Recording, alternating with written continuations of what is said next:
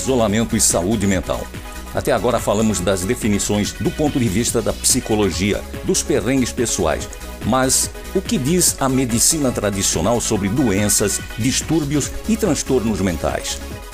Fomos buscar na psiquiatria forma de terapia que se utiliza de fármacos e outros métodos para o tratamento desses males, sem, no entanto, descartar o uso da arte-terapia como procedimento complementar em seus diagnósticos.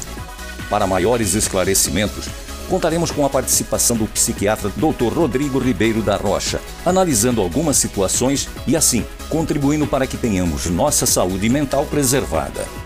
Isolamento e saúde mental. A arte como refúgio. Série exclusiva da Everest FM.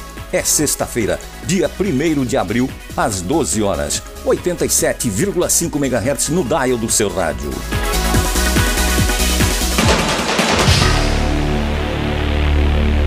Este projeto foi realizado com o apoio da quinta edição do Programa Municipal de Fomento ao Serviço de Radiodifusão Comunitária para a cidade de São Paulo, Secretaria Municipal da Cultura.